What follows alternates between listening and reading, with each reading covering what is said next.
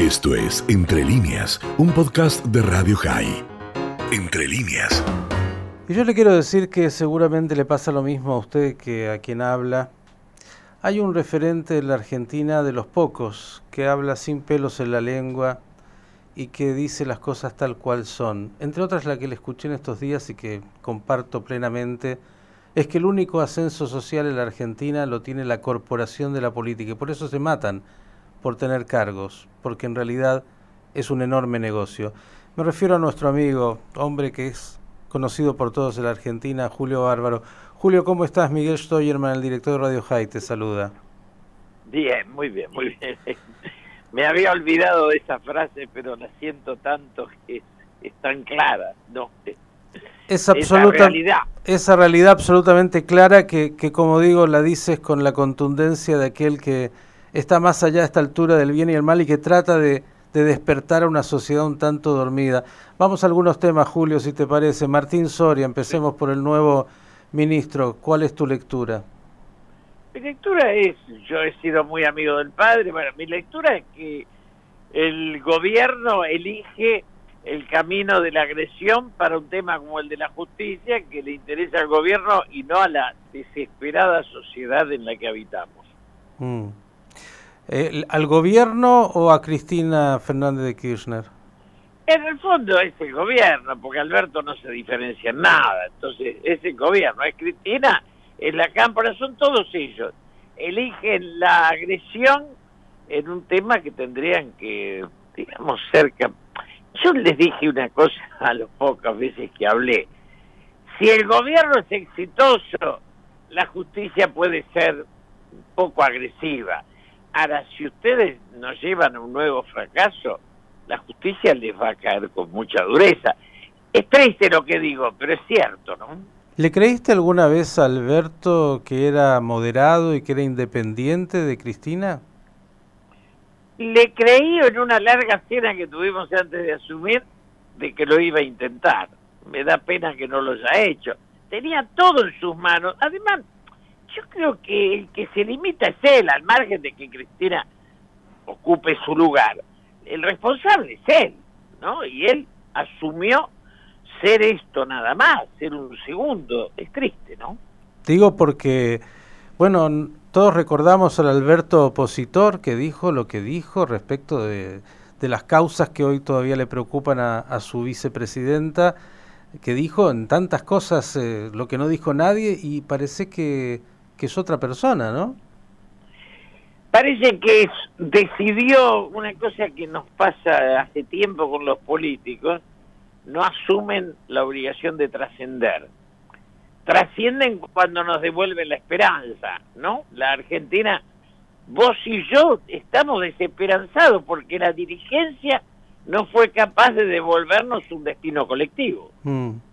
Ahora, Julio, eh, el gobierno tiene su plataforma, lo viene planteando, la reforma judicial, como el gran problema de la Argentina son los jueces. Digo, ¿cuándo viene la depuración de la política? ¿Cuándo viene mirarse hacia adentro y, y tomar conciencia, por ejemplo, que, excepto que yo sea totalmente necio, no hay país en el mundo que tenga 7, 8 millones de ciudadanos que puedan producir algo, tratar de producir, que puedan sostener a más de 20 millones que reciben algún tipo de, bono del Estado? Yo creo que cuando aparezca una persona, un político, un cuadro capaz de expresar eso, yo eh, lo acompañé a, a Néstor y me fui, lo acompañé a Macri y nunca ocupé ningún cargo, pero me frustró y me encontré con Alberto, digo, lo voté a Alberto.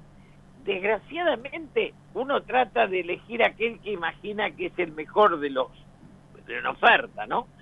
Pero no hay un dirigente capaz de eh, devolvernos un proyecto de nación que se hace entre todos, ¿eh? Acá no hay un proyecto del PRO y uno de... Si, si somos enemigos, no somos nación. Ahora, Julio, venés de una época donde también habían intereses, siempre los intereses son humanos, pero y lo has dicho con tanta claridad, uno lo ve y creo que el ciudadano de pie cada vez lo tiene más claro y no sé hasta dónde va a aguantar. La corporación política, que es además enorme, que se mata por cualquier puesto sin importar ningún tipo de, mm, identidad y ideología, eh, se autoprotege, así como la justicia y como todos los ámbitos, pero se, se, autoprotege de tal manera donde lo único que parecería importar es un negocio espurio y además en un país donde si no sos socio del Estado, casi casi es imposible existir. Digo, no hay nadie en la política que pueda romper ese, esa realidad. Digo, aparecía Massa como opositor, hoy es otro socio. Alberto era el que tenía una postura, hoy es lo mismo que lo que hay. Y, y cuando ves la oposición tampoco te ves en un campo donde uno diga hay muchos que puedan resaltar como esos estadistas que estás eh, buscando. Digo, ¿dónde estamos y, y cómo salimos de esto? Hoy no tenemos persona que intente ocupar ese lugar. Pues no lo hay. Si lo intentan, no pueden, no nacieron para eso. Uno los ve que, qué sé yo, que se adhieren a uno de los dos partidos porque los dos partidos tienen estructura nacional y lo pueden rentar. Se necesita un grupo de jóvenes o de mayores dispuestos a transitar la política sin prebenda. Porque cuando hay prebendas no hay sueños, no hay ilusión. Digo, la política sí es algo que en la Argentina está claro que está prostituida. Mm. ¿No? Se habla solo de dinero. No, no tiene amor, no tiene sueños, no tiene ilusiones. ¿Pichetto y su gente son una alternativa o es coyuntural? No, no son una alternativa, porque Pichetto a ver, yo duré con Menem dos años. Menem era tan claro que estaba vendiendo el país. Y ellos duraron todo Menem, todo Néstor, todo Cristina y después todo Macri. Lo que necesitamos es alguien que no dure en el poder. Digamos, son oficialistas, necesitamos alguien que se revele.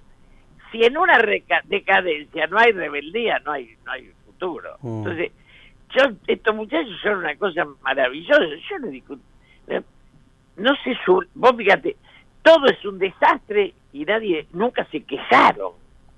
Que una embajada, que un cargo, que un cargo allá, que un cargo acá. Esto, es decir, tiene que haber una dirigencia que esté un poquito por encima de los cargos, ¿no? Mm. Julio, cumpliste ya 80, creo. no, no, no, 79. Ah, ¿Sabes que me falta un poquito y no me vacunaron. Ah, te, te, estaba, mira, dando ese, diciendo, ya, ya recibiste, todavía no.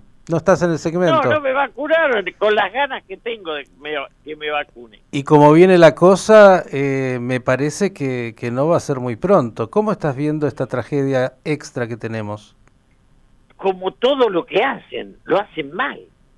Tuvimos una cuarentena de una dimensión exagerada que destruyó negocios, empresas. Y después un sueño de vacunas que no llegaron digamos, me parece triste, triste. Yo tengo 79 años, creí que me iban a poner en una lista, pero no, no, no hay lista. No hay lista porque no hay vacuna. Todavía falta 50.000 mayores de 80 que, que están esperando que aparezcan las vacunas la semana que viene, si es que las tenemos, para ya lograr con los de 80. Después viene hacia abajo y te puede tocar. Pero digo, qué desastre. La, última, porque Vos sos un hombre que, tiene una voz eh, tan clara, tan contundente, y estás permanentemente en, los medios. Digo, y además los conoces a todos. Los políticos que conoces, eh, Alberto, Cristina, no importa, los nombres son miles, son impenetrables a, la realidad. Cuando vos decís las cosas con tanta claridad, ninguno te llama y te dice, la verdad Julio, estás diciendo algo que es cierto, ayúdame a pensar cómo salimos de esto que hemos construido, que es una tragedia. Eh, ¿Viven en otro mundo? Viven en un mundo cerrado donde eh, para ellos la clave son todos operadores de negocios, de un lado y del otro. En un país donde yo digo que los bancos se quedaron con los bares, se quedaron con las farmacias, con las, eh, digamos, los almacenes. Yo me pregunto, los bancos deben estar haciendo un estudio sobre las verdulerías para quedarse con ellas porque la concentración económica es tan dañina al capitalismo como lo fue el, estatismo. Y vos te das cuenta que la pequeña empresa en la Argentina, comercio o industria, es aplastada o por la importación o por la gran empresa. Ahora te pregunto y te agrego, está bien, los bancos se quedaron con mucho, ¿y los políticos? Ah, no, los políticos son parte de los bancos, los bancos asociados a los políticos. Digo, porque políticos pobres no hemos visto muchos. No, no, te quiero decir, digo los bancos, la concentración económica de la que participa el poder político. Mm. En ideología y en renta. Julio, como siempre, el, el, placer de escucharte por, por, como decía, sin pelos en la lengua. Ojalá tuviéramos muchos como vos que griten y digan lo que hay que decir. A ver si despertamos a la sociedad que, que está, me parece, tan golpeada, tan anestesiada, tan preocupada de, de cómo subsistir, que es normal y en una pandemia, y a ver si algún político surge a partir de, de algo más digno, porque en esta tragedia parece que seguimos permanentemente. ¿Ves que en algún momento se rompe este círculo? Pero espero que alguien sueñe más trascender que enriquecerse. Julio Álvaro, gracias como siempre. Un abrazo. Un abrazo. Esto fue Entre líneas, un podcast de Radio High. Puedes seguir escuchando y compartiendo nuestro contenido en Spotify, nuestro portal radiohigh.com y nuestras redes sociales. Hasta la próxima.